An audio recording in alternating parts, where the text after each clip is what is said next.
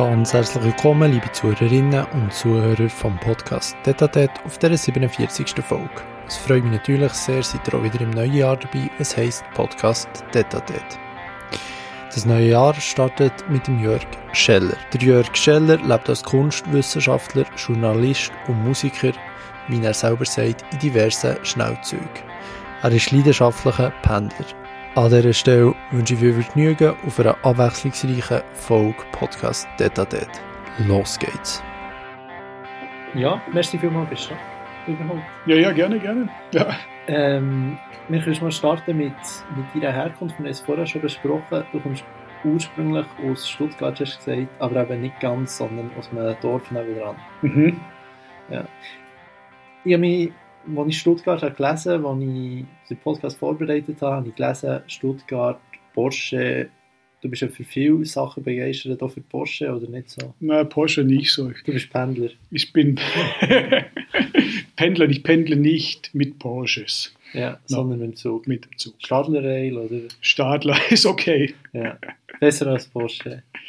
Ja, ist ein gutes Unternehmen, oder? Ich glaube auch ein guter Arbeitgeber. Mhm und äh, um Porsche gibt es natürlich einen ganzen Mikrokosmos an Zulieferern und anderen Betrieben, die da dranhängen, in Schwaben im Allgemeinen. Insofern nichts gegen Porsche, aber bin kein Konsument. Ja, ja es ist irgendwie so, wenn man, man hat doch irgendwie gewisse Sachen, die man mit, mit Städten oder so verbindet oder mhm. assoziiert. Ähm, und bei Stuttgart ist für mich nicht Porsche kommt dem, kommt dem da in Sinn. Hm. Ähm, Persönlichkeit Jörg Scheller ist ja extrem vielseitig. Von, von, von Metal, wir kommen schon später darauf, hm. über Bodybuilding bis, bis hin zu Kunst. Du hast äh, Doktorarbeit zum Arnold Schwarzenegger geschrieben. Ähm, wie, wie würdest du Persönlichkeit Jörg Scheller definieren? Ja, ich glaube, es sind schon einige. Aber das ist nicht die eine Person. Ich finde es ja ganz lustig, dass man zurzeit viel über Diversität spricht, aber man spricht über Diversität hauptsächlich mit Blick auf verschiedene Gruppen, die irgendwie repräsentiert werden sollen, sichtbar gemacht werden oder sollen auch oder auch nicht. Und mein Anspruch wäre es, oder mein Diversitätsverständnis würde eigentlich am, im Individuum ansetzen und eigentlich man muss erstmal die Vielfalt in sich selbst entdecken. Und das begleitet mich eigentlich, dieses Anliegen, so schon mein ganzes Leben, dass man immer wieder in sich selbst reinhört, reinschaut, guckt, gibt es da noch so einen Aspekt der eigenen Persönlichkeit, den man vielleicht noch gar nicht kennt, mhm. den sich kennenzulernen lohnt. Und so erschließt man sich im Laufe des Lebens eigentlich immer mehr Facetten seiner selbst und irgendwann merkt man, man ist ja selbst so ein Konglomerat aus verschiedenen Gruppen mhm. und auch wirklich widersprüchlichen Gruppen. Also ich könnte mich jetzt nicht auf einen Nenner bringen. Ich bin in manchen Bereichen eher konservativ, ich bin in anderen Bereichen eher liberal, in wieder anderen Bereichen eher links. Und glaube, das ist das, was ich so unter Diversität mhm. erstmal auf der Ebene des Individuums verstehen würde. Mhm. Aber hast du nicht das Gefühl, es ist bei vielen Menschen es ist noch lustig, wir vorher vor Cindy Landolt geredet, sie haben das dann auch so mhm. gesagt, sie sind eben ganz verschiedene Persönlichkeiten, mal mehr die, mal mehr die. Aber es ist nicht das Gefühl, viele Leute, die man, die man kennt oder in der Öffentlichkeit, sie, sie strikt immer genau eine Person und irgendwie ist es so in, in, in, in Einklang mit allen ihren Tätigkeiten. Also, sie sind entweder links und haben so, erfüllen lieber das linke Klischee. Mhm aber irgendwie Hochschullehrer, äh, Metal-Musiker und Bodybuilder und das gleich irgendwo als öffentliche Persönlichkeit gibt es ja doch irgendwo eher selten. Ja, also ja, das ist wirklich was Persönliches bei mir. Ich wollte eigentlich immer alles sehr intensiv leben. Mhm. Also mir hätte es nie genügt, nur ein bisschen Kraftsport, weißt du, dreimal die Woche halbe Stunde Kiesertraining. Mhm. Das hätte mir nicht entsprochen. Also was ich mache, mache ich auf eine Art und Weise radikal und intensiv. Genauso ist es mit der Wissenschaft, genauso ist es mit der äh, Musik. Also ich gebe überall sehr viel Energie rein und deswegen wird es auch sichtbar.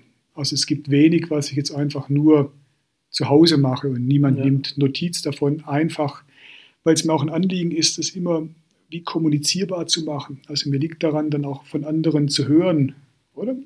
Was denken die darüber? Wie sehen die das?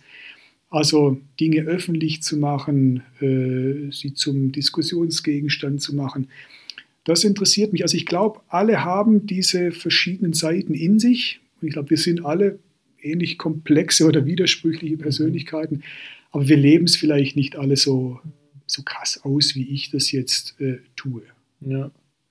Hast das Gefühl, es liegt daran, eben, du hast gesagt, du hörst auch immer wieder Ideen rein, was noch sonst da ist. Hm. Vielleicht geht es zu dem, was, wie machst du das? Es ist wirklich eine, Zeit, eine Zeitfrage. Mhm. Äh, das wäre vielleicht mein konservativer Seelenteil, der, der sagt, hey, ähm, wenn du es nicht morgen und übermorgen erreichst, ist egal, nimm dir ein paar Monate, nimm dir ein paar Jahre. Also ich werde nicht ungeduldig äh, damit, sondern sind eigentlich alles langfristig angelegte Projekte, Mhm. sind Dinge, äh, die ich kontinuierlich entwickle. Und insofern werden sie mir eigentlich nicht schnell überdrüssig. Also ich brauche nicht den sofortigen Erfolg, den schnellen Erfolg, ähm, sondern ich denke in relativ langen Zeithorizonten. Ja, und dann entwickeln sich äh, solche Dinge. Und je mehr Routine, Übung man im einen Bereich bekommt, desto mehr Zeitkontingente, Energiekontingente hat man dann für den anderen. Und dann können sie auch wirklich nebeneinander existieren. Sachen zur Routine werden. Genau. Und also nur so geht es. Ich, man muss zum Beispiel im Schreiben sehr routiniert sein, Mhm. um einen hohen Output zu haben und gleichzeitig noch, ich weiß nicht was, eben vielleicht äh, intensiv Musik zu machen oder intensiv Sport zu machen. Wenn du dich jeden Tag mehrere Stunden zum Schreiben überreden musst oder Schreibblockaden hast oder es dir an gewissen Techniken, Kompetenzen mangelt, dann geht es nicht. Aber das sind alles Dinge, die ich wirklich so seit eigentlich meinem 12., 13. Lebensjahr so verfolge. Also das Schreiben, Musik, Sport, ähm, Literatur, Theorie, ich weiß nicht was. Insofern, glaube ich, wird man einfach schneller mit der Zeit und je Mhm. schneller man wird, desto Ja, mehr kann man ja die- parallel machen. In diesen Bereichen bist du eigentlich allen sehr, sehr konstant. Mhm. Also es ist, äh, Deswegen sage ich immer, also da bin ich konservativ im, also nicht im parteipolitischen Sinne, wirklich im wertneutralen Sinne. Mich interessieren wirklich langfristige Prozesse. Ich bin kein Konsumbürger, wo es darum geht, möglichst schnell, möglichst viel zu konsumieren und zu verbrauchen. Ich mag es auch gar nicht, Menschen zu verbrauchen. Ich bin immer noch mit Leuten aus dem Kindergarten äh, Mhm. befreundet. Ähm, ich bin durchaus auch ein Familienmensch. Ich halte Kontakt mit meinen Familienmitgliedern. Und ähm, in, insofern, ja. Das Gefühl, kannst du überhaupt etwas wachsen, wenn man das nicht so pflegt? Eben, genau. Ich glaube, das glaube, braucht man. Das, oder das ist auch ein bisschen ein, vielleicht ein Zeitproblem, das wir haben, dass wir sehr in so Quartalszahlenlogiken denken. Mhm.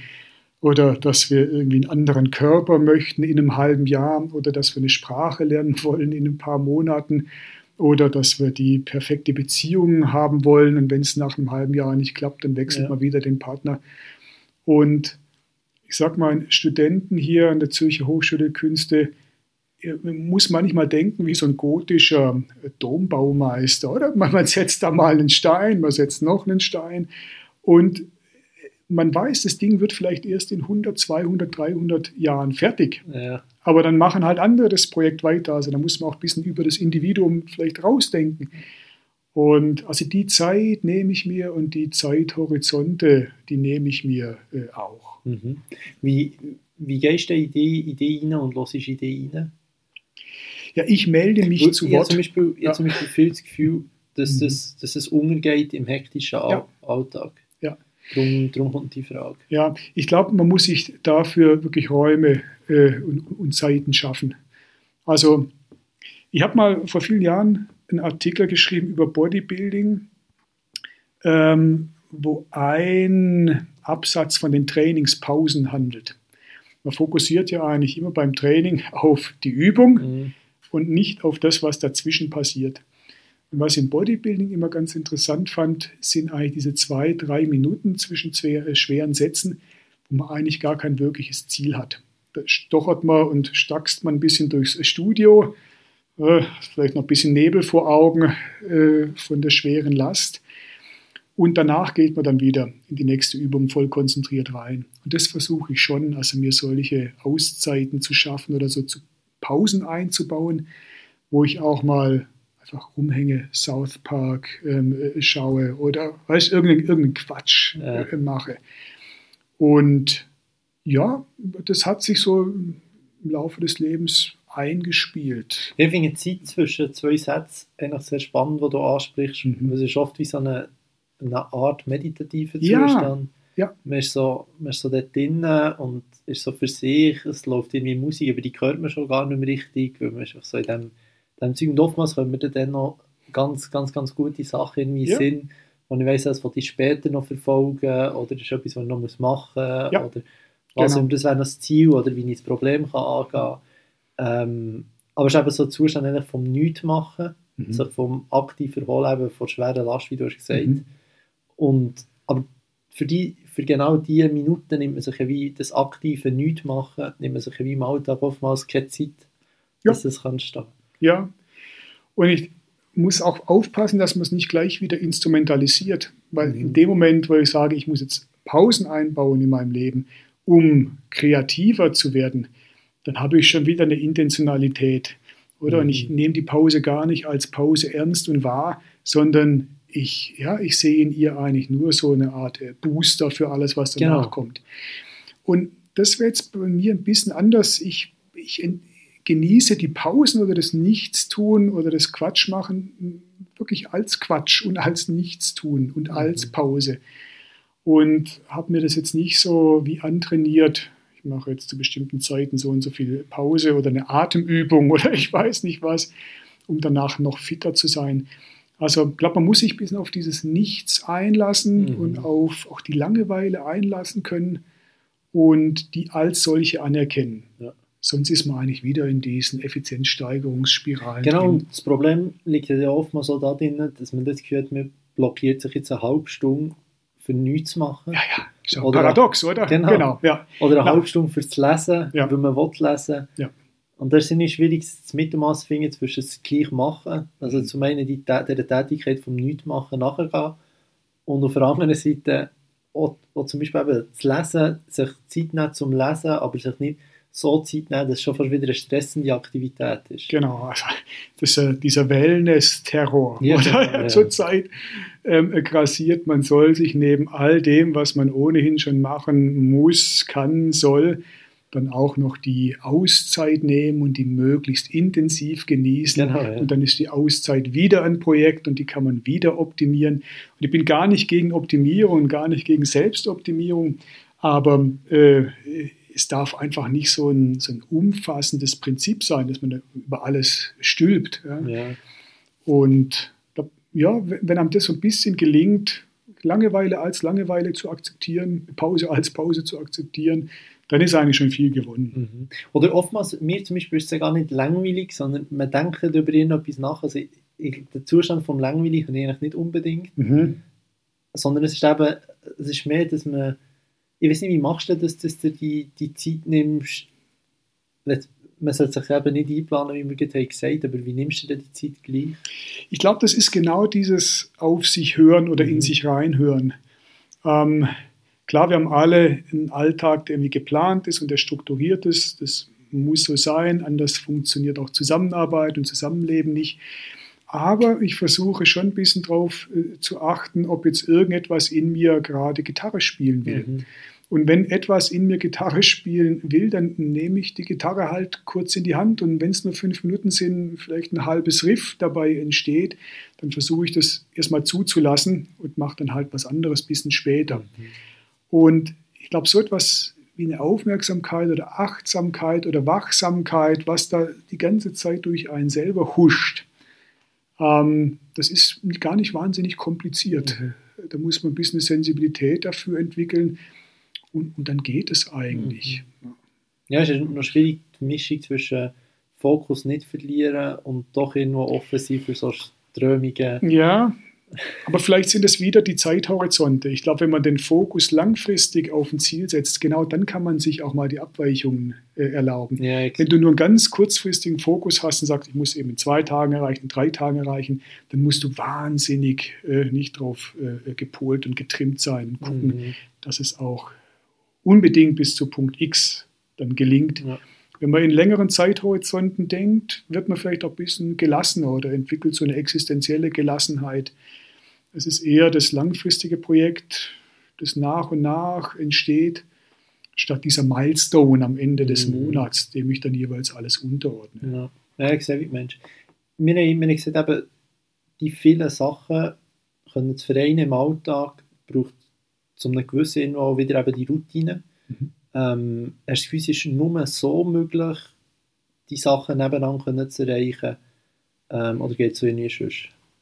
Also bei mir geht es sicherlich nur durch gewisse Routinen und durch eine gewisse Übung, weil ich führe ja doch so viele Leben gleichzeitig, dass es mir gar nicht anders möglich wäre, das irgendwie anders zu gestalten. Also wenn ich mich immer wieder neu erfinden müsste in allen Bereichen, das würde in Überforderung münden und es würde auch, glaube ich, keinen Spaß Mhm. machen. Und es macht ja auch Spaß. Also in etwas eine gewisse Übung zu Ja. haben und zu merken, ja, da habe ich eine gewisse Sicherheit. Äh, Das ist durchaus ein befriedigendes Gefühl. Ja. Jetzt Pro die Problematik, jetzt gibt es ein Fitnessstudio ist ein gutes Beispiel Mhm. für das. Äh, die Problematik bei vielen Leuten, ähm, dass sie jedes Mal wieder müssen kämpfen für ins Fitnessstudio zu gehen. Ja, Und dann ist es wie unmöglich, dass Ja. es etwas kann stehen. ja, das ist in vielen Lebensbereichen, glaube ich, so. Das ist das Diätenprinzip. Die Leute machen Diäten und dann hat man da eben so einen Horizont von ein paar Monaten. Genau. Ähm, ich würde eher das Leben als Diät sehen, oder? Also so als ein immer laufendes Experiment, wo man eigentlich immer weiter anpasst, guckt, optimiert, was passt zu mir, was vertrage ich nicht, was bewährt sich, was bewährt sich nicht. Aber wenn ich, was ich ständig in Diäten rein und rausspringe, dann ist es ähnlich wie wenn ich ständig, weiß ich in meinem Fall in die Kunstgeschichte reinspringe und dann wieder rausspringe und Genau. dann immer wieder so eine Initialenergie brauche, um in den Bereich wieder reinzukommen. Also das ist vielleicht eine Persönlichkeitsfrage. Ich empfinde es als befriedigend und mir macht es Spaß, über lange Zeiträume in, in diesem Strom drin Mhm. zu bleiben und nicht ständig rauszufliegen. Ja. Das finde ich frustrierend und ja, dass man wieder bei so einem vielleicht undogmatischen Konservatismus, also Mhm.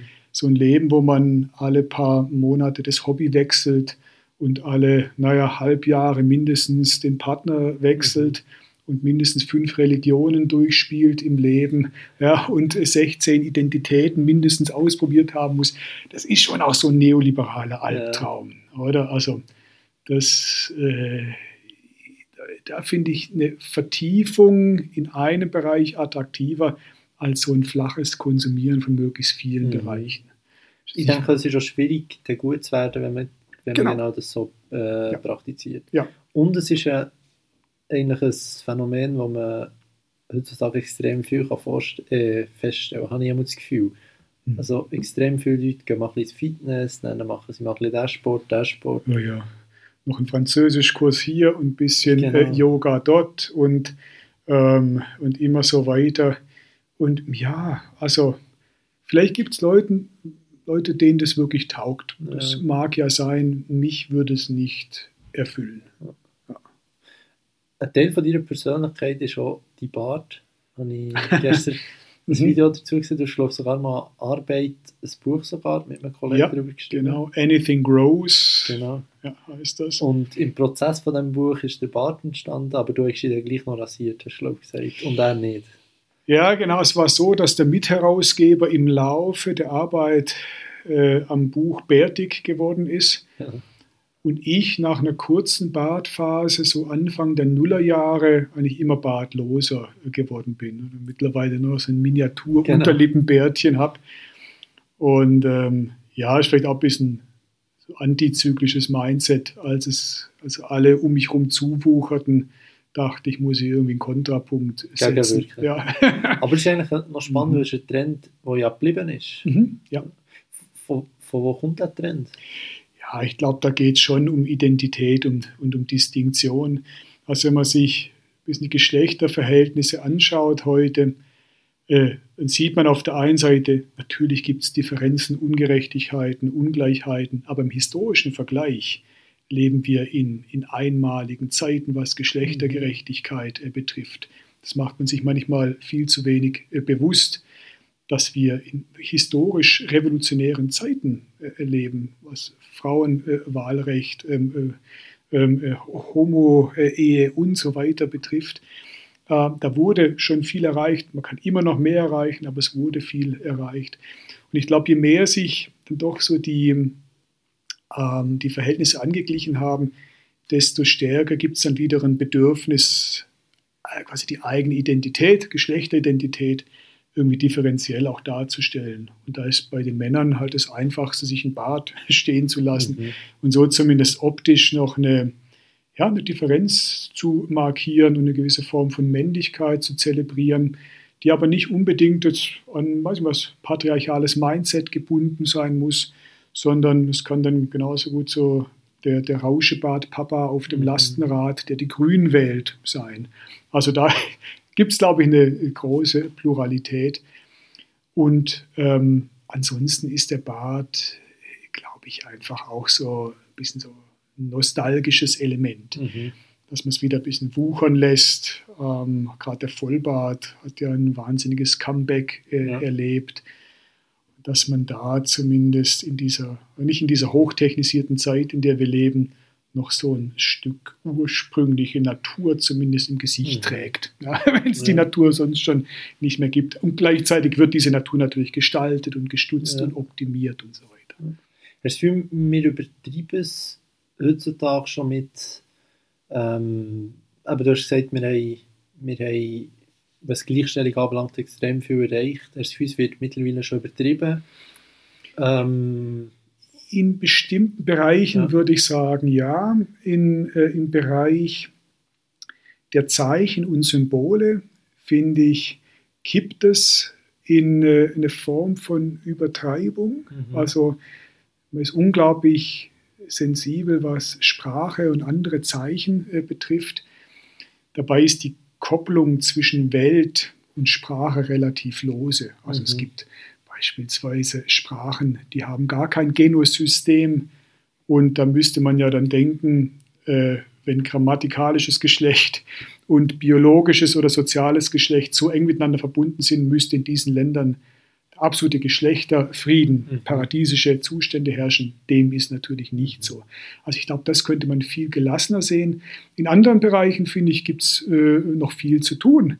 Also ich würde da eher an der materiellen Basis ansetzen das wäre dann eher klassisch linker Gedanke. Mhm. Betreuungssituationen, äh, Kindergärten, solche Geschichten wirklich radikal ausbauen, ja. dass möglichst viele Leute sich mhm. wirklich äh, entscheiden können, gebe ich mein Kind in die Kita, ziehe ich es äh, selber auf, dass man da wirklich die Wahl hat. Da an dieser materiellen Basis, finde ich, kann man noch, kann man noch viel tun. Mhm. Ähm, und ja, also Klar, ich bin jetzt aus dem Hochschulkontext und merke doch, wie, wie, wie stark man auf diese Zeichenebene äh, fokussiert. Mm, was, was meinst du dazu zum ähm, alles geschlechterneutral schreiben, die Entwicklung zum Non-Binären? Jetzt auch auf Zeichenebene. Kann man machen. Es geht ja zurzeit ziemlich durcheinander. Also es gibt verschiedene Sprachformen oder Sprachregulierungen, Änderungen, die vorgeschlagen werden. Die einen zielen darauf ab, Geschlecht möglichst unsichtbar zu machen, mhm. also nominalisiertes Partizip, Studierende statt Studenten. Da mache ich sowohl soziales wie auch biologisches Geschlecht äh, unsichtbar. Von meiner Seite her ein, kein Problem. Mhm. Ähm, wie gesagt, ich finde, man sollte gar nicht so viel Energien rein investieren, ähm, einfach weil die Kopplung zwischen Sprache und Welt äh, sehr viel lockerer ist, als man das äh, unter Akademikern häufig annimmt. Ähm, dann gibt es eigentlich die gegenläufige Tendenz, nämlich Geschlecht möglichst sichtbar zu machen. Ja. Da sagt man dann StudentInnen. Genau. Oder schreibt es mit dem äh, Genderstern. Genau. Ja. Und äh, da finde ich, äh, also es wäre jetzt meine Perspektive, das eher kontraproduktiv, weil es ähm, die Differenzen eigentlich nochmal manifestiert und vielleicht auch essentialisiert. Also man hat dann das Gefühl, es gibt quasi den Studenten, die Studentin und noch die Drittgeschlechtlichen. Mhm. Und für viele Menschen äh, spielt es nicht so eine große Rolle. Die wollen sich vielleicht auch nicht die ganze Zeit als Mann oder Frau oder x-geschlechtlich mhm. definieren, sondern das vielleicht auch ein bisschen so under the radar halten und es nicht die ganze Zeit so laut performen. Also ich stehe morgens nicht auf und denke, Mann, ja. ja ich bin heute ein Mann und morgen bin ich auch ein Mann. Ja. Also, dass man Identität dann so stark macht, darüber habe ich auch ein Buch geschrieben äh, im, im, letzten Jahr, das kann ziemlich nach hinten losgehen. Ja. Wenn man dann sich eigentlich wieder in so starke Identitäten reinsteigert. Also, wenn man Sprach, Sprache regulieren oder stärker regulieren möchte, wo bin ich aus einer liberalen Sicht eher dagegen. Das gehört auch nicht in Leitfäden oder in Regierungen. Das soll man den Leuten selbst überlassen. Dann würde ich eher zum eigentlich ein bisschen unsichtbar machen von mhm. Geschlecht ähm, äh, neigen, also Studierende sagen. Aber ich habe überhaupt kein Problem mit dem sogenannten generischen Maskulinum, äh, das eben nicht das biologische oder soziale Maskulinum meint, ähm, Studenten zu sagen. Wenn jemand sagt, in der Schweiz zahlen Studenten geringe Studiengebühren, dann denkt kein Mensch, dass das nur die Männer tun, weil alle ja. wissen, es können alle studieren. Da erschließt sich aus dem Kontext ganz klar, ähm, dass alle mit gemeint sind. Und wenn es Kontexte gibt, wo es ähm, dann ambivalent ist, dann kann man es ja entsprechend hinzufügen und sagen, das gilt jetzt auch explizit für Frauen, für Drittgeschlechtliche und so weiter und so Das ist einfach so, wie du schreibst, wenn du schreibst. Genau, also ich, ich habe kein Problem mit dem generischen Maskulinum. Äh, ich verwende das. Ich verwende, wenn ich mich im offiziellen Kontext bewege und ähm, ich weiß nicht, irgendeine Einführungsrede an der Hochschule halte, dann äh, tendenziell Formulierungen, die es ein bisschen offen halten. Ich sage, ähm, geschätztes Publikum, ich sage zwar auch, sehr geehrte Damen und Herren, aber dann noch ein Publikum dahinter. Man sagt, da hat man noch etwas, was alle einschließt, ganz mhm. egal, wie sie sich identifizieren. Oder ich nehme eine Formulierung wie, wie Studierende beispielsweise. Ja. Du, du hast Identität schon angesprochen, du hast das Buch dazu geschrieben. Mhm. Ähm, was ist Identität überhaupt? Was ist Persönlichkeit? Ähm, ah, das ist eine interessante Frage, weil es ja oft in eins gesetzt wird, äh, Identität und Persönlichkeit. Mhm. In der Psychologie unterscheidet man aber zwischen Identität, ähm, im Sinne von selbstgewählten Merkmalen. Also Identität ist das, was wir selbst beeinflussen können. Genau. Und Persönlichkeit ist das, was uns in einem hohen Maße mitgegeben ist. Ja. Also ob wir introvertiert sind, extrovertiert äh, sind beispielsweise. Das kann man nur bedingt beeinflussen. Das heißt nicht, dass es in Stein gemeißelt ist, aber es gibt gewisse ja. äh, Grenzen. Und ähm, Identität allgemein, verkürzt gesagt, ist eigentlich die nicht so die Summe aller wesentlichen Merkmale, die ein Menschen oder auch ein Ding oder irgendwas Abstraktes ausmachen, mhm. also wirklich das Wesentliche. Und ich glaube, dass wir heute so viel über Identität diskutieren, ähm, hat schon viel mit so liberaler Demokratie zu tun, wo man ja eher mal davon ausgeht, dass Leute sich selbst wählen können. Also nicht, man ist nicht einfach determiniert, mhm. man fällt nicht vom Himmel oder Gott hat nicht den Stand festgefügt, sondern man hat eine Freiheit, sich zu entwickeln. Insofern ist es eigentlich nur logisch, dass man stark über Identität ähm, spricht, also das sozial konstruierte, politisch konstruierte, ähm, was uns ausmacht und was wir individuell, aber auch in der Gruppe beeinflussen können. Ja. Du selber identifizierst ja ähm, mit der, mit der Straight Edge Szene, ja. habe ich gelesen. Das ist mhm. zum ersten Mal überhaupt, äh, also ist mir vorher kein Begriff gewesen. Ähm, vielleicht kannst du dazu etwas erzählen. Mhm. Ja, Straight Edge begleitet mich tatsächlich schon ziemlich äh, lange. Ja. Das habe ich als Teenager schon entdeckt. Straight Edge ist, ist so Ende der 70er Jahre in Washington DC entstanden. Mhm. Das war eine bestimmte bestimmter Lebensstil im Bereich Punk, Hardcore-Punk. Mhm. Und zwar waren das Hardcore-Punk-Kids, die äh, zwar das Rebellische und Nonkonformistische von Punk geschätzt haben, aber nicht so diesen destruktiven Lebensstil mit harten Drogen. Und das dann ziemlich radikal abgelehnt haben. Und das hat mich fasziniert, das fasziniert mich bis heute. Also auf der einen Seite so etwas Spießiges, Abstinenzlerisches, mhm. nicht, nicht trinken, keine sonstigen Drogen nehmen. Und auf der anderen Seite äh, trotzdem äh, so eine Hardcore-Punk-Mentalität.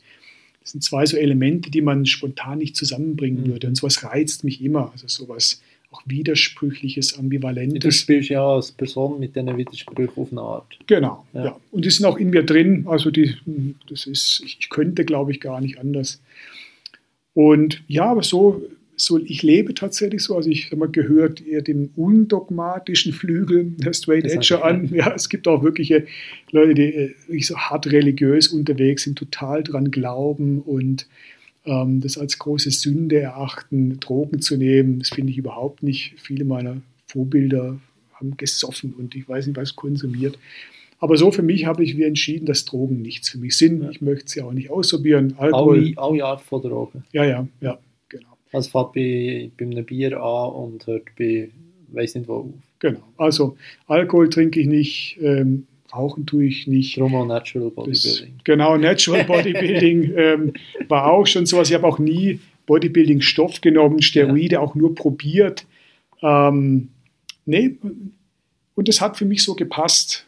Und das war ein bisschen so der Anspruch, den, den ich an mich habe. Ich möchte das, was ich tue, so möglichst aus mir selbst mhm. rausschöpfen, ohne etwas anderes dafür konsumieren zu müssen. Und ich mhm. möchte mich da auch nicht abhängig machen mache mich gern abhängig von Menschen, die ich liebe oder von, von, von Themen, von allem Möglichen, aber nicht von Substanzen. Es geht jetzt um eine gewisse Global dran, äh, darum, an Beziehungen festzuhalten, Beziehungen nicht alle paar Wochen austauschen. Genau, ja. ja. Das hat mir auch, das entspricht mir nach wie vor sehr. Mhm. Also auch wiederum nicht als allgemeines Prinzip. Vielleicht haben Leute eine Freude dran, alle paar Wochen, ja. ich weiß nicht, was neue Leute kennenzulernen. Ich könnte das gar nicht. Ja.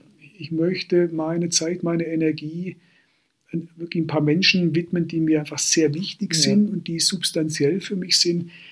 Und es ginge gar nicht, ja. ginge gar nicht anders, genau.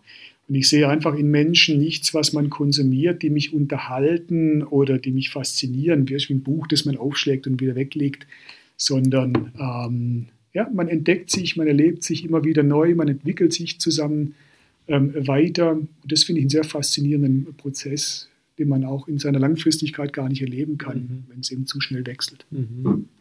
Und doch ist irgendwo ist auch ein amerikanischer Trend, der Joe Rogan und, und Mushrooms zum Beispiel. Ja.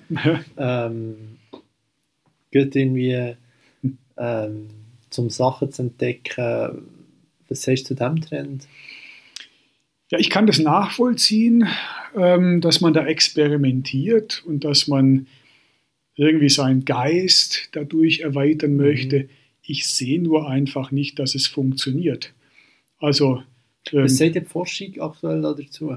Weiß ich nicht. Also, ja. nee, bin, ich nicht so, bin nicht so tief drin. Aber ich kann jetzt nicht erkennen, dass äh, Joe Rogan ähm, durch Pilzkonsum jetzt auf einer vollkommen anderen Bewusstseinsebene angekommen wäre. Mhm oder macht weiterhin das, was er macht. Ja, und, fair, ja. ja. Also ich sehe das einfach nicht. Ich ähm, sehe das auch bei vielen nicht, dass sie, wenn sie Alkohol trinken, irgendwie lustiger oder kreativer werden. Ich glaube, da ist viel überbewertet. Ja. Und jetzt Mikrodosierungen, LSD und ich weiß nicht was alles, leistungsfördernde Substanzen. Ja, mein Gott, das machen die Leute vielleicht ein paar Jahre, dann werden sie doch irgendwie abhängig davon und sei es nur finanziell, das Zeug ist ja teuer. Das heißt, man muss es ständig quasi nachkaufen, man kommt dadurch äh, unter Druck. Und ich glaube, wir haben schon wahnsinnig viel Potenzial in uns, das wir eigentlich nicht wirklich äh, erschließen. Und da kommt man schon auch ran, ohne sich von bestimmten Substanzen abhängig mhm. zu machen. Aber grundsätzlich ähm, kann ich es nachvollziehen, dass Leute damit experimentieren ja. wollen. Du hast Vorbilder angesprochen, die mhm. die gesoffen haben. Was hast du für Vorbilder? Ah ja, also eine, eine Figur. neben mhm. Arnold Schwarzenegger. Nee, der ist nicht mal ein Vorbild. Den habe ich eher, Arnold Schwarzenegger habe ich recht spät erst entdeckt. Ähm, also der hat mich auch in der Jugend nie begleitet. Den okay. fand ich früher eigentlich eher doof. Und den habe ich dann eher als Wissenschaftler entdeckt, ja. so im Bodybuilding-Kontext. Aber die Figur, die mich so am längsten, intensivsten begleitet hat, ja, das war wahrscheinlich Lemmy Kilmister von mhm. Motorhead, nicht? also der Bassist, Sänger von Motorhead. ähm, der ein sehr überzeugter Alkoholiker war. Also, und auch nicht nur Alkoholiker, sondern eher so Polytoxikomane, also mit allen möglichen Substanzen experimentiert hat. Und den ich eigentlich immer als sehr erfrischend ehrlich und unprätentiös erlebt habe. Ja. Der auch mit seiner Musik nicht den Rock'n'Roll neu erfinden wollte, sondern einfach ein Lebensgefühl weitergeben wollte. Und der seinen Fans nie irgendwie eine weiß was, Ideologie, Metaphysik verkauft hat, sondern gesagt, hey, hier geht es um Spaß, hier geht es darum, auf der Straße zu sein, geht darum, nicht so wie die Eltern zu leben. Mhm. Also ganz, eigentlich recht, recht einfach. Und ähm, mit ihm bin ich aufgewachsen. Mhm. Und der ist mir bis heute ähm, sehr wichtig. Das war mhm. wirklich, also es war wirklich sehr schwer, als er gestorben ist, 2015 das hat mich total mitgenommen. Also ich hatte immer wieder so Flashes, wo ich im Zug saß, Motorhead gehört habe, mir liefen wirklich die Tränen übers Gesicht noch ein Jahr später. So. Ja. Und ja, solche äh, Figuren wie, wie Lemmy oder ja. Metal im Allgemeinen, da wird natürlich viel äh, getrunken ja. und das auch zelebriert. Ja, spannend. Du, wir sind ja, das kann man glaube ich so sagen, wir sind relativ privilegiert. Hm.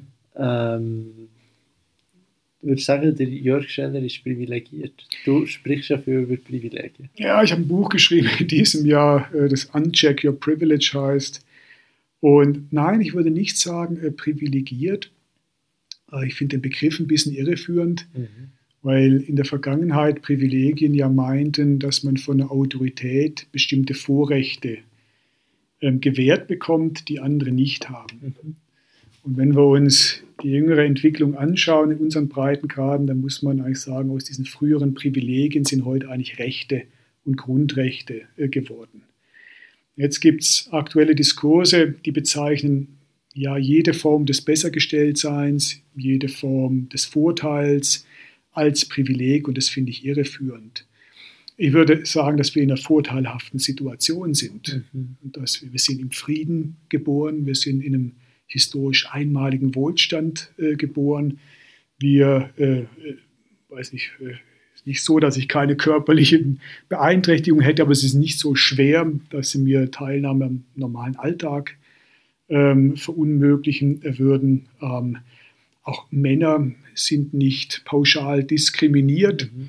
Also auch als Mann hat man es in manchen Bereichen äh, zumindest immer noch einfacher. Aber das muss man nicht unter Privilegien äh, fassen, weil Privileg ist auch in der liberalen Demokratie sehr negativ konnotiert. Mhm.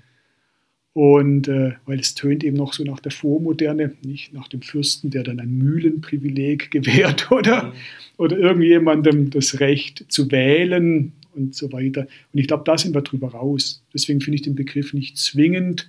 Und ja, ich finde, er verzerrt sogar vieles. Mhm. Ja, spannend es ist ja oftmals, du hast es schon bei zwei Sachen angesprochen, beim Thema Gleichstellung und jetzt beim Thema Wohlstand, hast du das Gefühl, es wird auch von linker Seite teilweise oftmals die Bewirtschaftung von diesen Themen, von diesen Themen wie braucht, ähm, zum, um ihre Punkte durchzubringen. Klar, das machen alle politischen Parteien nicht. Es gibt keine politische Partei oder keine politische Bewegung, die das nicht ähm, tun würde oder die bestimmte Zustände dann dramatisiert. Mhm. Das macht die SVP mit der Einwanderung, das machen vielleicht religiöse Parteien in anderen Ländern mit äh, Diagnosen, wie das der ganze Westen satanisch geworden mhm. wäre. Also diese Dramatisierung, die gehören irgendwie leider zum politischen äh, Geschäft.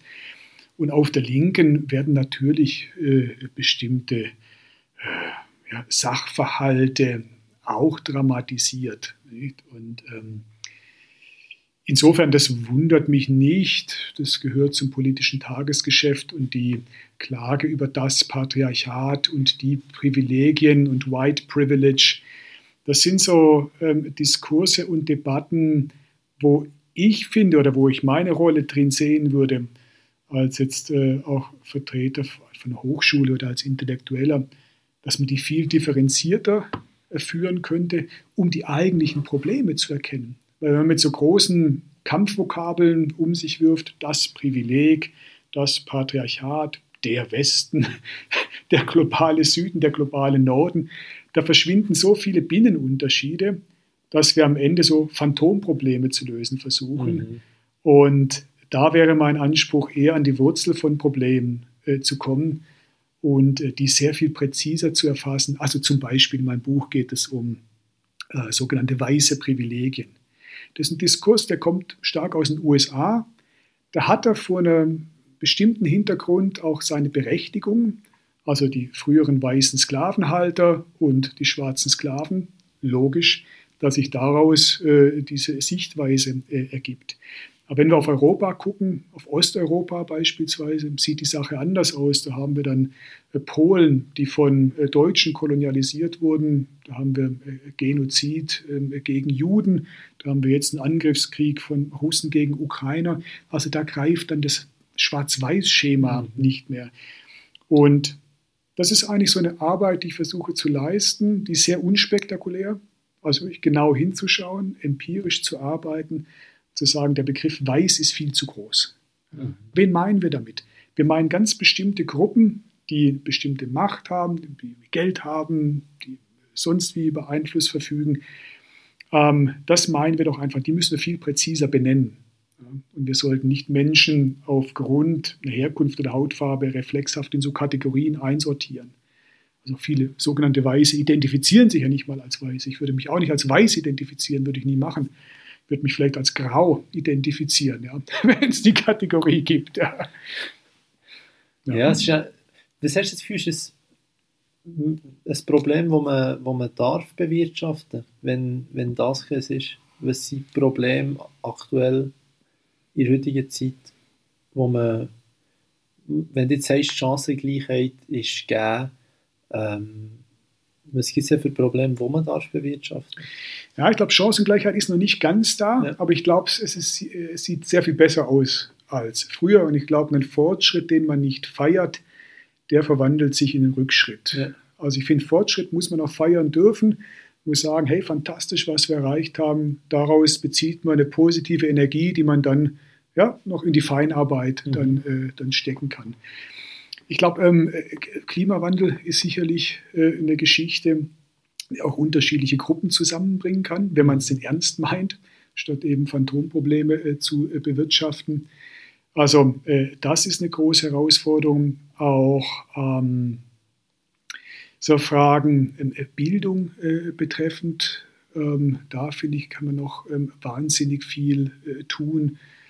Man kann, also ich glaube, es gibt genügend Probleme, die man sich angucken kann, ähm, wo man nicht gleich in so große Identitäts- und Ismus-Diskussionen mhm. reingehen muss, sondern eigentlich ein bisschen pragmatischer ähm, an der Basis ansetzen.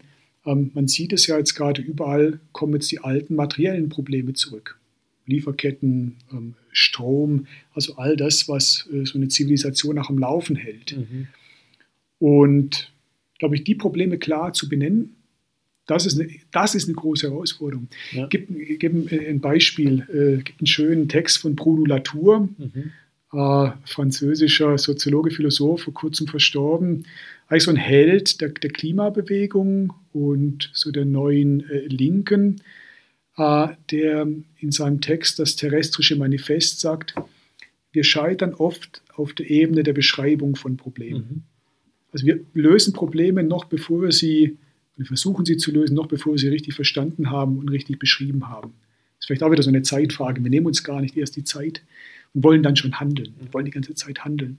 Und er sagt, wir müssen einen Blick entwickeln wie ein Ertrinkender, der sich an, so, an, an ein Fass klammert nach einem Schiffsunglück. Und während die anderen in Panik geraten, ähm, schaut er quasi ruhig um sich, äh, guckt, wo kann er sich dran festhalten. Ja? Wo besteht eine Chance, noch ein Stück Holz zu ähm, ergreifen, das ihn noch weiterträgt mhm. und das sein Überleben sichert. Und ich glaube, so einen auch nüchternen Blick, den muss man äh, gerade wieder entwickeln, statt eben so diese großen Meta-Debatten zu mhm. führen. Das kenne ich aus Deutschland, das ist so. In Deutschland diskutiert man am Anfang öffentlich immer über einen Gegenstand und fünf Minuten später diskutiert man nur noch über die mhm. Debatte. Also in der Debatte geht es dann über, um die Debatte. Ja. Oder? Mhm. Und Genau. Und, und nicht mehr um einen eigentlichen Inhalt. Genau, ja. Ja, andere, äh, etwas gibt zu diesem Thema, was ich heute Morgen gelesen habe, ist äh, von einem, von einem HSG-Professor, ähm, darum komme ich jetzt mit dem, mhm. ähm, wo schildert das Problem von der, von der Arbeitgeber mit, äh, mit der heutigen Generation, eben so weit, du hast, wieder, du hast äh, Lieferschwierigkeiten angesprochen mhm. von, von Materialien, eben so hoch auf der ähm, Pyramide sind angekommen, dass es darum geht, einen Sinn zu finden in der Arbeit, wo sie nachgehen und so weiter und so fort und dass viel Mühe haben, ähm, Mühe haben mit dem. Wie stellst du das selber fest? Du bist jetzt schon seit über zehn Jahren an, an der Zürcher Hochschule von der Kunst. Was stellst du da für eine Entwicklung fest? Also bei unseren Studenten muss ich erstmal sagen, bin ich eher positiv ähm, überrascht aber es ist auch schwer vergleichbar jetzt mit anderen Gesellschaftsbereichen oder Märkten, weil bei uns haben sie ein hohes intrinsisches Interesse oder ihre Projekte durchzuführen, ähm, auszustellen, im Kunstbetrieb, im Kunstsystem Fuß zu fassen. Mhm.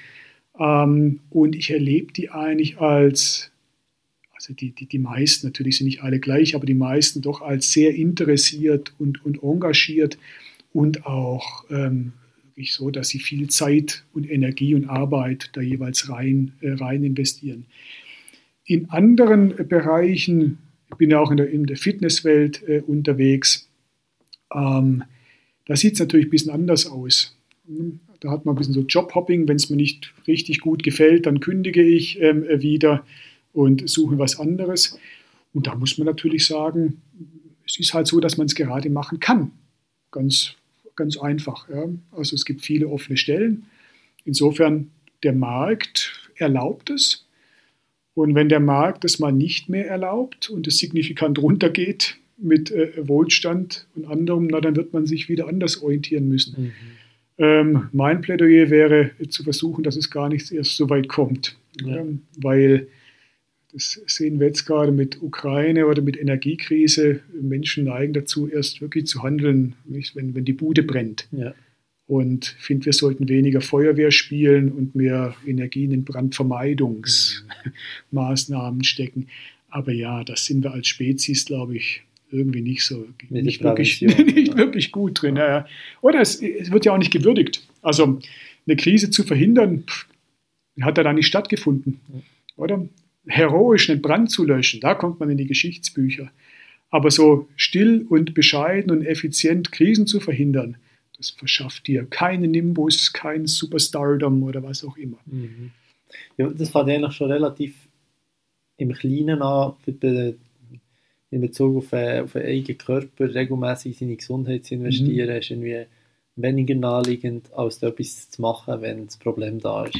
Genau. Das Lustige ist ja, dass wir eben wieder als Spezies dann wiederum auf der anderen Seite so zur Übertreibung neigen und wenn man nicht nur die Gesundheit wiederum zur Religion wird und sie sich unablässig um sich selber kümmern und sich versuchen, gesundheitstechnisch zu optimieren, was dann wiederum ins Gegenteil umschlägt, oder? Mit Ernährung als Religion viel zitiert in den letzten Jahren in der Presse oder dann mit ständigem Fitness, das einen ja auch nicht gesund macht, notwendigerweise, oder? Das ist wie mit Bodybuilding. Bodybuilding hat nichts mit Gesundheit zu tun. Es hat mit Bodybuilding zu tun. Mhm. Es hat damit zu tun, dass man diese Intensität schätzt, dass man die, die, die Härte schätzt, dass man äh, die Transgression, die Überwindung von Grenzen schätzt. Gesund? Keine Ahnung. Mhm. Da ist so viel Esoterik im Spiel. Ich glaube, gesund ist es, halbwegs ausgeglichen zu leben, mhm. ab und zu spazieren zu gehen, möglichst viel selbst zu kochen, ausreichend zu schlafen, gutes soziales Umfeld zu haben. Also, mhm. und nicht irgendwie jeden Tag irgendwie sechsmal ins Yoga zu rennen und Superfoods zu fressen. Also, ich glaube, da ist ziemlich viel, was, ja, ja. da ist ziemlich viel so äh, Marketing und ein äh, bisschen Lifestyle-Verblendung drin. Ja. Wie, wie kommt deine Faszination für Bodybuilding? Also, Bodybuilding, da bin ich eigentlich so reingeschlittert, weil mir als Teenager gesagt hatte, ein Physiotherapeut hat gesagt, ich soll mal ins Fitnesscenter gehen, weil ich einen krummen Rücken habe. Mhm. Und im Fitnesscenter haben mich halt eher die Bodybuilder dann fasziniert, weil, also ich habe das natürlich nicht damals so verbalisiert, aber es war wie so ein, ja, wie soll man es sagen, wie so eine mönchische Community. Die hatten so ihren eigenen Bereich, Freihandelbereich, und haben da eben mit einer Intensität an sich gearbeitet, wo man sich auch fragte, warum? Mhm. Warum machen die das? Ja. Und wenn man warum fragen muss, dann ist es erstmal interessant. Mhm. Bei den Fitnessleuten wusste man es. Die wollten attraktiv sein, die wollten gesund sein, eben fit. Und die Bodybuilder wollten irgendwie gewaltig und verstörend und irgendwie anders sein. Und ja, das, das reizt mich äh, mhm. persönlich. Das, das heißt ja, glaube ich, es ist beim Bodybuilding nicht der Grund, dass man einem gesellschaftlichen Ideal entsprechen von mhm. möglichst attraktiv aussehen. Aber die meisten würden, glaube ich, weder du noch ich, gehe ich davon aus, würde es beschreiben, möglichst muskulös ist das Ideal, mhm. wo man möchte, wo man möchte entsprechen als der Durchschnittsbürger. Ähm, aber doch bringt es eine Faszination mit sich. Genau. Ich glaube, Bodybuilding richtet sich primär an Leute, die aus der Masse rausstechen mhm. äh, wollen. Wo wir auffallen. Genau. Auffallen statt gefallen. Ja. Genau. Ich glaube, das ist so der, der Punkt. Und sie übertreiben eigentlich den Fitnessgedanken so weit, dass er also ins Gegenteil kippt. Mhm. Und ja, das kann man so nicht klassisch, so marxistisch anschauen. Es gibt bei Engels, ich glaube in der Philosophie der Natur, diese Passage, wo er vom Umschlagen der Quantität in Qualität spricht. Ich glaube, wenn man eben ein bestimmtes äh, Level an Quantität erreicht hat im Muskelaufbau, entsteht eine neue Qualität. Dann ist es halt nicht mehr schön, sondern dann ist es erhaben, verstörend, krass, mhm. was auch immer. Und dafür braucht es natürlich auch ein bestimmtes Mindset. Das erreicht man nicht einfach so. Das erreicht man auch nicht einfach, indem man auf der Couch liegt und Steroide schluckt, wie sich manche das so vorstellen. Ja, stell sich halt wirklich. Genau, ja, oder? Das ist schon eine harte und krasse Arbeit. Und sie ist auf eine, finde ich, faszinierende Art und Weise doch auch sinnlos. Mhm. Und sie hat keinen eindeutigen Zweck. Ja, man gewinnt nichts damit. Die Krankenkasse gibt dir keinen Bonus, mhm. wenn du einen Oberkörper wie Schwarzenegger hast. Im Gegenteil. Ähm, insofern, man macht es auch ein bisschen. Praktisch ist, praktisch ist es nicht mehr, oder? Es kostet viel Geld. Ähm, es wird von der Gesellschaft eigentlich nicht gewertschätzt, außer man wird so in irgendeiner Privatfernsehen-Doku mal als Freak vorgestellt. Es kommt, ich finde, es kommt darauf an. Es gibt wie beide Seiten das Gefühl, ein guter Körper wird doch irgendwo respektiert für die Arbeit, die man müssen Das stimmt, ja, ja. Würde ich sagen. Aber da ist beim Bodybuilding dann schnell die Doping-Diskussion, weil... Das ist so wie, ja. hast nicht das Gefühl, ist so wie eine, eine erste Ausrede, wo, wo Leute, also viele Leute suchen halt immer für alles eine Ausrede, das ist so wie die erste, der Stoff. Genau, ja. ja. Ja, ja. Das ist, ja, und ich glaube, es ist auch noch so eine Art klassistisches Element drin, weil Bodybuilding ja, also die Wurzeln sind doch eher proletarisch, mhm. oder? Die sind so im Zirkus oder halt in, in, Hinterhöfen und Kraftwettbewerben. Das ist eigentlich nichts, was der Bildungsbürger jetzt wirklich wertschätzt. Und da guckt man schon noch ein bisschen runter auf diese mhm. körperlichen Selbstoptimierer und Hyperoptimierer und sucht eben nach Gründen oder Ausreden, äh, wie du gesagt hast, um das irgendwie diskreditieren ja, zu können. als primitiv dar. Genau. Ja, ja und das oh, aber irgendwie ist es trotzdem etwas vom Einzigen eigentlich, wo man wirklich mhm. sagen kann, da steckt die eigene Leistung dahinter, weil man kann es nicht kaufen. Ja. Das ist eines von den wenigen Sachen eigentlich, wo das nicht geht. Genau. Ich glaube, das ist das, was die Leute auch im Gym durchaus suchen. Wenn du Mannschaftssport betreibst, dann hast du immer, wenn du ein Tor schießt, ja, du hast geschossen, aber der Assist kam halt, mhm. oder der kam von Messi. So. Genau. Oder? Und ähm, das heißt, da ist es immer eine Teamleistung. In der Wirtschaftswelt, in der Arbeitswelt genau das Gleiche. Ich finde es ganz lustig, man hat früher immer das einzelne Genie verklärt und idealisiert. Heute idealisiert und verklärt man Teams. Mhm. Teams sind immer besser, Teams sind immer kreativer. Also es ist so eine neue Form von Kitsch und Esoterik, die da in der Berufswelt äh, Einzug gehalten hat. Aber im Bodybuilding ist halt anders. Mhm. Das bist du, es ist das Eisen, es ist deine Aufgabe, irgendetwas aus dir zu machen. Und wenn dir jemand die Handel trägt oder das ja. Gewicht hebt, ja, dann äh, bringt dir das überhaupt nichts. Er muss es selber machen.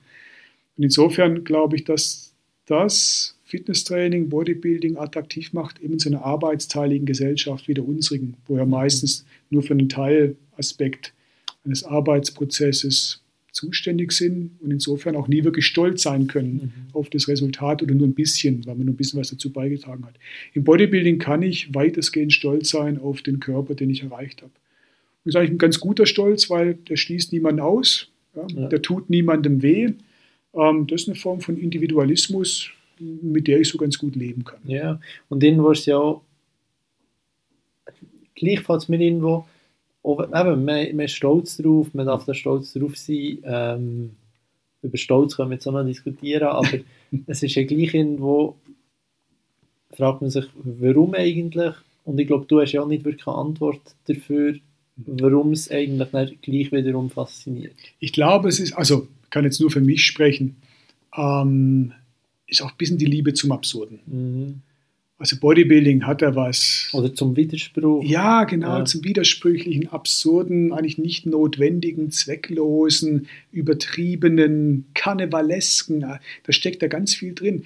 Also insofern ist bezeichnet, dass es doch aus dem Zirkus raus auch entstanden ist, mhm. oder? Die Kraftwettbewerbe, äh, wo am Anfang halt noch Pferde gestemmt hat und später nur noch Handeln. Am Anfang ging es noch um die Leistung des Körpers, dann ging es nur um die Ästhetik des Körpers. Was kommt aus so einer Zirkus-Freakshow-Ecke ja auch raus?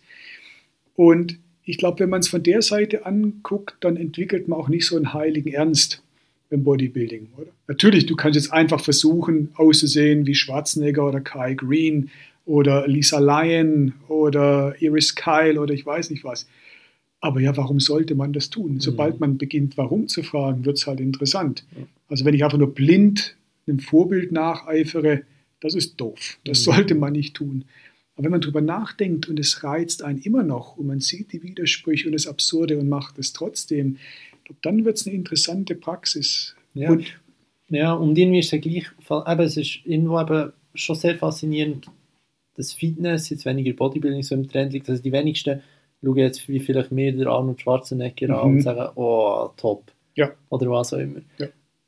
Und doch das Thema vom Muskeln aufbauen, vom mehr Muskeln haben, steht ja gleich dabei extrem einer mhm. breiten Bevölkerungsgruppe äh, im Vordergrund mhm. und stoßt auf Interesse, was dann wieder spannend ist. Ja. Ähm, ja, ob sie es dann konstant verfolgen oder auch nicht, ob sie zu denen gehören, das Fitness-Abo mhm. lösen und einmal im Monat gehen, ja, ja. Ähm, ist wieder ein anderes Thema, mhm. aber es stößt immerhin auf relativ breites Interesse. Was ist, ja. Ja. Ja, und ich glaube, es gibt auch ganz praktische Gründe dafür. Also es gibt praktische Gründe für ältere Menschen zu trainieren. Also wenn ich ein bisschen Muskelmasse habe und ich stürze, dann kommt mir das zugute. Mhm. Also wenn der Körper ein bisschen in so einem Muskelkorsett steckt bis ins hohe Alter, ähm, dann hat es einen sehr konkreten Nutzen. Es hat auch einen sehr konkreten Nutzen äh, für eine in Büros arbeitende Bevölkerung, mhm. weil also Du brauchst da eine, äh, also eine, eine, gewisse Muskelmasse, einen Grundumsatz. Äh, also anders formuliert, wenn du eine relativ hohe Muskelmasse hast, hast du einen hohen Grundumsatz von, von Energie. Also das heißt, dein Körper verbraucht im Ruhezustand mehr Energie als ein Körper mit geringerer Muskelmasse. Und wenn ich jetzt den ganzen Tag nur sitze und mich eben nicht die ganze Zeit bewege, dann ist es natürlich von Vorteil, wenn ich eine hohe Muskelmasse habe, weil ich dann immerhin ein bisschen Kalorien verbrenne und so nicht ganz so Diabetes gefährdet bin. Oder? Also das sind so ganz pragmatische Aspekte. Und dann gibt es natürlich noch die ästhetische äh, Dimension, die man auch nicht äh, kleinreden kann. Und ja, eben dieser bisschen so nachweisprotestantischer Arbeitsethik. Also sagt ja, man, ja, ja, Disziplin und, und, ich weiß nicht, was, was da daraus spricht. Ja.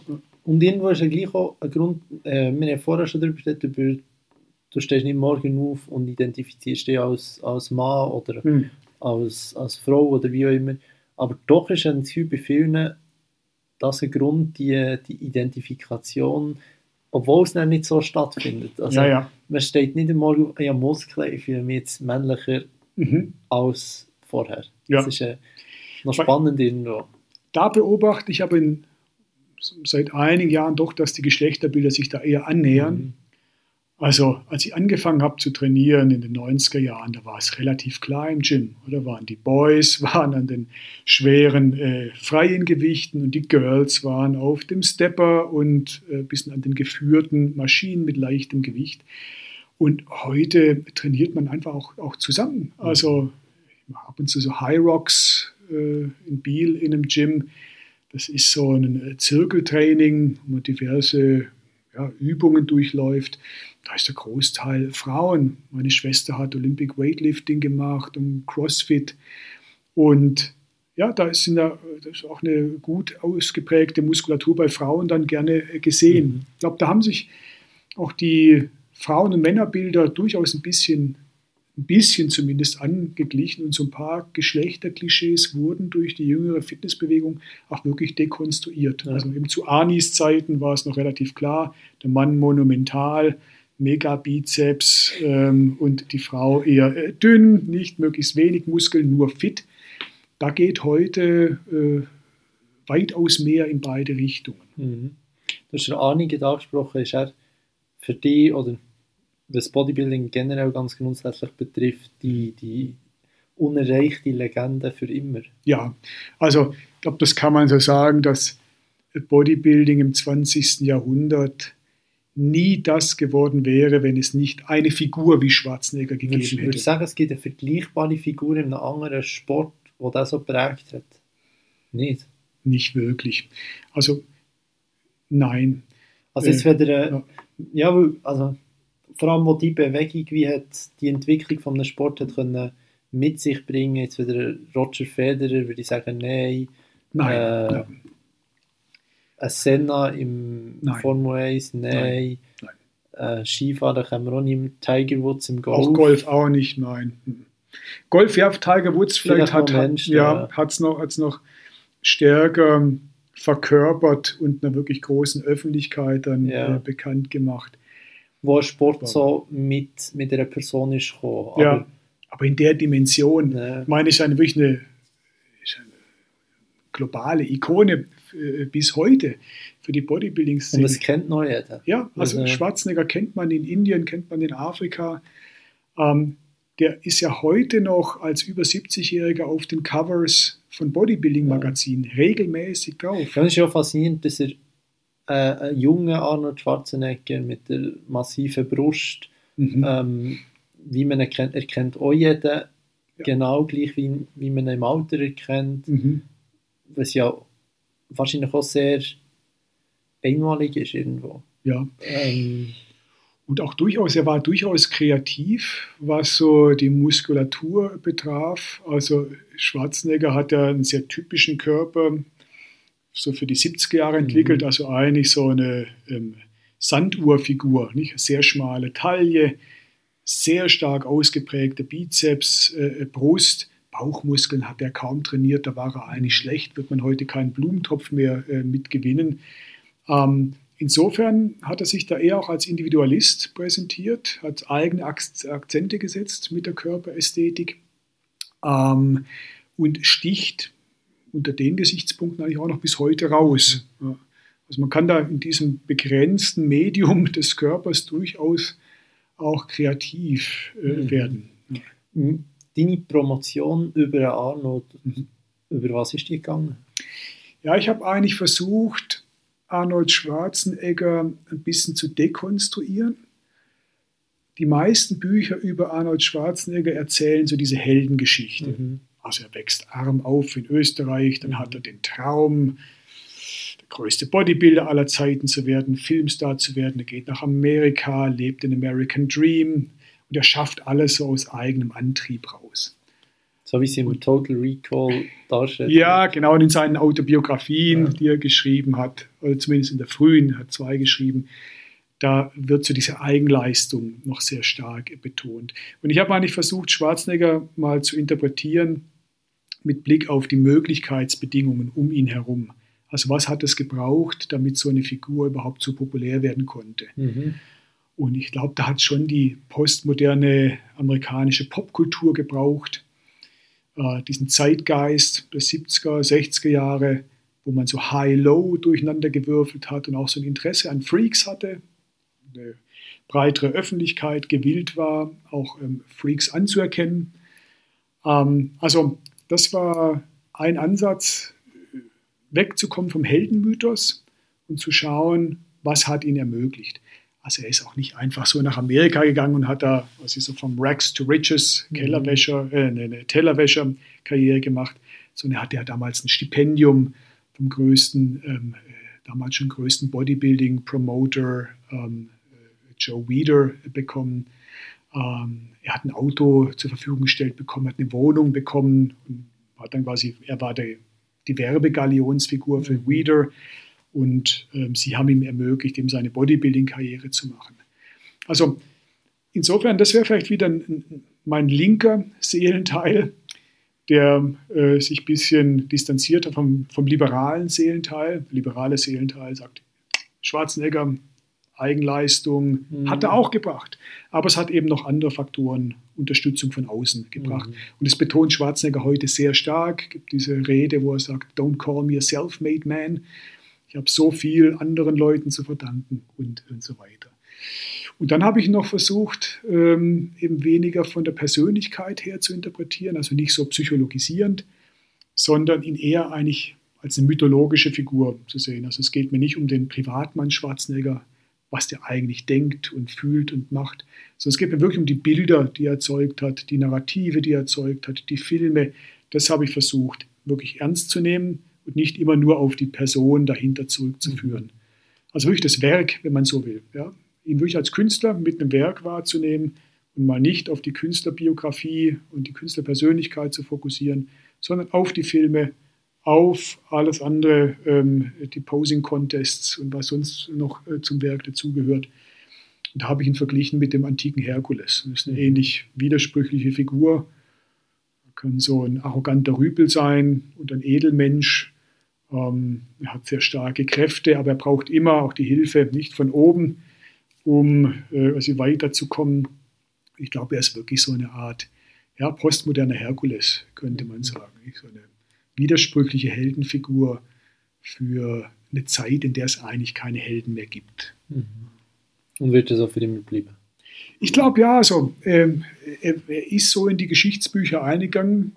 Es mag schon noch später irgendwelche Bodybuilder geben, die ähnlich berühmt werden, aber in der Zeit, in der er so wirkmächtig war, 60er, 70er, 80er Jahre als Bodybuilder, absolut unerreicht, gibt es nichts Vergleichbares. Ja, ich glaube, ich lasse es als Schluss stehen. Merci vielmals für deine Zeit. Danke für die Einladung. Sehr gerne. Das war es mit der 47. Folge vom Podcast Detatet und dem Jörg Scheller. Wenn ihr mehr zum Jörg wollt wissen findet ihr alle Infos in den Show Notes wie immer. Sein Twitter-Profil ist verlinkt und auch seine Webseite. Es hat mich natürlich sehr gefreut. Hört ihr im neuen Jahr wieder zu. In zwei Wochen geht es weiter mit der 48. Folge vom Podcast Detatet. Es würde mich freuen, wenn ihr natürlich auch dann wieder dabei seid. Bis dann wünsche ich euch eine gute Zeit. Es wäre sehr, sehr erfreulich, wenn ihr einem Podcast auf Spotify und auf Apple Podcast eine 5-Sterne-Bewertung könnt geben oder mit euren Freunden und Verwandten könnt teilen Denn nur so kann der Podcast schlussendlich wachsen. An dieser Stelle will ich nicht mehr länger. Ich wünsche euch allen eine gute Zeit. Macht's gut. Ciao zusammen und bis auf die nächste Folge Podcast Detatet.